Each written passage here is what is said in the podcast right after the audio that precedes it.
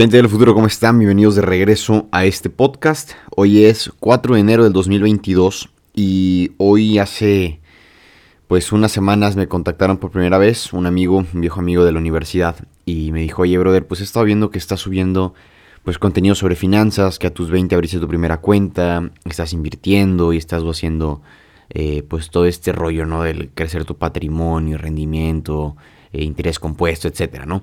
Y soy muy padre, pero la verdad no sé absolutamente nada y me gustaría empezar.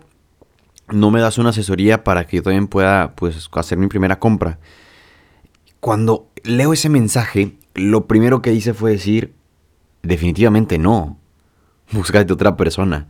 Y, fui y platiqué con mi hermana, le enseñé el mensaje y, y, sí le dije, oye, pues esto, esto está canijo, ¿no? Alguien de pronto de Insta viene y me dice de, pues, ayúdame a empezar a invertir, ¿no? Que digo, finalmente era el objetivo de estar subiendo el contenido, pero me agarró, me agarró muy desprevenido y, sí pasó por mi cabeza de, pero deja de hacer esto, o sea, no eres un experto, no tienes la experiencia suficiente como para guiar a alguien y que pueda pues, hacer un portafolio bien hecho, ¿no?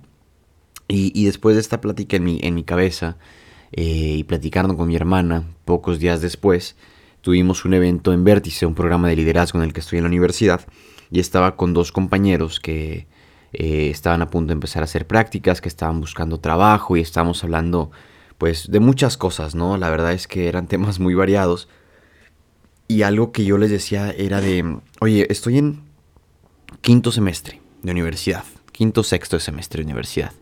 Y la verdad, al punto en el que estoy de, de estudio, siento que no sé lo suficiente o no sé lo que debería de saber para el semestre en el que estoy, ¿saben? Y, no sé, mm, siento que algo me hace falta para poderme sentir seguro de que estoy no nada más en la carrera correcta, sino que estoy estudiando de la manera correcta. Em, luego me, piden que, que dé una asesoría y, esta frase en mi cabeza de no sé lo suficiente, pues obviamente me, me hizo dudar, ¿no? Y me acuerdo que unos meses antes de que me contactaran, para que pues yo diera la asesoría, yo había pagado una asesoría financiera con alguien que sí era experta, que sí tenía conocimiento, que se dedica a eso, que vive de eso, ¿no? De, de, dar asesorías financieras y, pues de sus finanzas y de sus negocios, ¿no? Pero finalmente como, como asesora financiera. Y, y en esa asesoría hubo algo que me llamó mucho la atención y es que yo traía una que otra duda y, y, le hacía la pregunta, ¿no? De, oye, ¿qué es esto? Y oye, ¿qué pasa si, qué pasa si no? Y en varias ocasiones, varias me refiero a unas dos o tres en la, en la hora y media que estuvimos platicando, me dijo muy segura de sí misma, no sé, no es mi campo de, de, trabajo, sé vagamente, sé esto, esto, esto y esto, pero ya a fondo pues, pues no, lo, no lo hago, ¿no? Eh, no me dedico a este sector. Entonces, en mi cabeza hizo un, un boom eh, y mi hermana me dijo de, pues mira, José, a lo mejor puede que no sepas lo suficiente o no sabes lo que tú consideras que es suficiente. Porque si hay cosas que sabes y que posiblemente otras personas desconozcan. Entonces tienes un recurso que puedes compartir con otros y ayudarles aunque sea en algo. No pierdes absolutamente nada y no estás cobrando, no estás haciendo nada ilegal. Y fue de, ok, vamos a darle. Acepté la, la, eh, la asesoría, platiqué con este chavo casi dos horas y, pues me quedo con, varias cosas después de haber platicado con él. La primera es que esa parte de siento que no sé lo suficiente es básicamente miedo. Y es normal, nuestro, nuestro cerebro está programado de tal manera de protegernos, ¿no? Y yo me estaba protegiendo de no fracasar, que es muchas veces lo que pasa. Y era miedo. Miedo a decir que sí, miedo a dar el siguiente paso, miedo a enfrentarse a lo desconocido, porque finalmente, a pesar de tener cierto conocimiento, nunca había dado una asesoría pues en, ese ámbito, ¿no? Em, y, yo en mi cabeza era como algo muy formal y no, era una plática de amigos y no tenía nada de malo. Fue por Zoom, en ese momento todavía estamos en, en este momento todavía estamos en, pandemia y, y, pues em, es válido decir que sí, incluso con miedo, ¿no? La segunda cosa que me quedo es que se vale decir no sé. Hay una, una conferencia de BBVA en donde hay un científico que dice de reconozco mi ignorancia, porque sé que mi capacidad de conocimiento está limitada. Y una vez que reconozco esa ignorancia, tengo la apertura al conocimiento.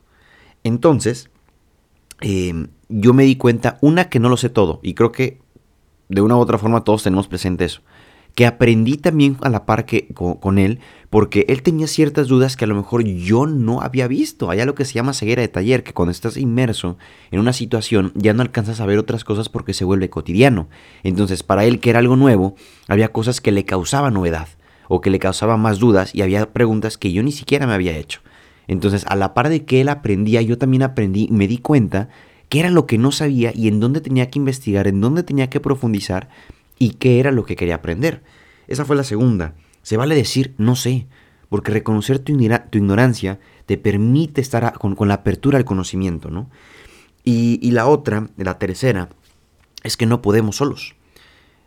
Puedes leer, puedes investigar, puedes aprender, pero se necesita del otro para compartir ese conocimiento, se necesita del otro para dudar juntos, para que te comparte esas preguntas que tiene, para seguir aprendiendo juntos y en todos los ámbitos. Em, hay la famosa frase, ¿no? De, de, pues puedes irte solo y vas muy rápido, pero ¿de qué te sirve llegar solo a, ese punto, ¿no? Tienes, su, su lado interesante el journey, ¿ok? De, de, ir solo y de experimentar por tu cuenta. Pero también tiene la otra contraparte, la, la, la, perdón, la otra parte, el ir acompañado. Es muy rico ir con, con personas que dices, ah, este compa, o esta, o esta, esta, esta dama, esta señorita, ¿no? Pon el término que quieras. Son una muy buena compañía que me ayudan a ser mejor persona cada día. Entonces, di mi primera asesoría financiera, eh, entre comillas, porque fue una plática entre amigos, pero la sentí como mi primera asesoría financiera y me quedo con eso. El hecho de sentir que no eres suficiente es un miedo al fracaso. El segundo es que se vale decir no sé, porque reconociendo esa ignorancia te permite saber más. Y la tercera es que no podemos solos. Entonces, este primer episodio segundo episodio, una disculpa, de, esta segunda temporada eh, de este podcast. Espero te haya servido, que te quedes con algo de, este, de esta reflexión. Nos vemos en el siguiente episodio, el siguiente lunes. Nos vemos.